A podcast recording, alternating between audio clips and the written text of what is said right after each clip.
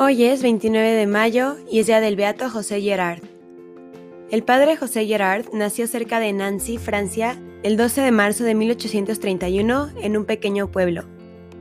Pasó su infancia en la granja familiar y con la ayuda del párroco pudo comenzar sus estudios para el presbiterado. Durante los dos años que estuvo en el seminario de Nancy, se quedó impresionado por las narraciones de los trabajos misioneros y en 1851 se unió a los misioneros oblatos de María Inmaculada. Fue ordenado diácono por el fundador San Eugenio de Macenod, quien envió José Gerard a la misión natal en África del Sur a la edad de 22 años. En mayo de 1853, el diácono José Gerard llegó a su territorio misionero y nunca más regresó a Francia. El 19 de febrero de 1854 fue ordenado en África del Sur y comenzó su misión con el pueblo zulú.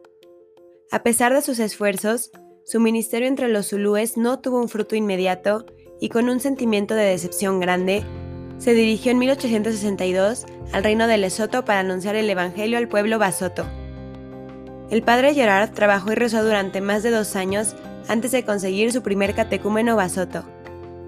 Incluso después de esto, el progreso fue muy lento. Sin embargo, más y más gente escuchó el mensaje de Cristo en estos primeros años y vino a la iglesia. En cinco años, desde que llegó, estableció la primera estación misionera en Roma. Hoy este lugar tiene muchos noviciados y seminarios, una universidad fundada por los oblatos, escuelas superiores, muchas casas religiosas y un hospital, todo ello como herencia de este excepcional hombre de Dios. En todos sus años en Lesoto, hay que destacar la preocupación y la atención del padre Gerard por los enfermos y ancianos.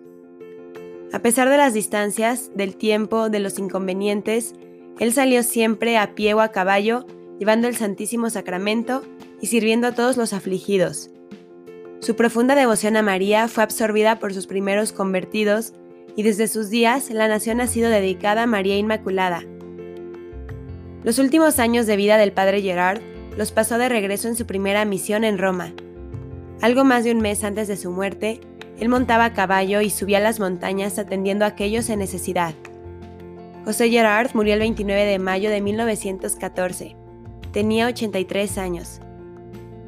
En una de sus notas de retiro, el padre Gerard desveló la clave de su constancia escribiendo sobre la gente a la que servía. Debemos amarlos, amarlos a pesar de todo, amarlos siempre. Vivió esta convicción el Padre en la alegría de propagar la palabra de Dios a pesar de las fuertes oposiciones que encontró.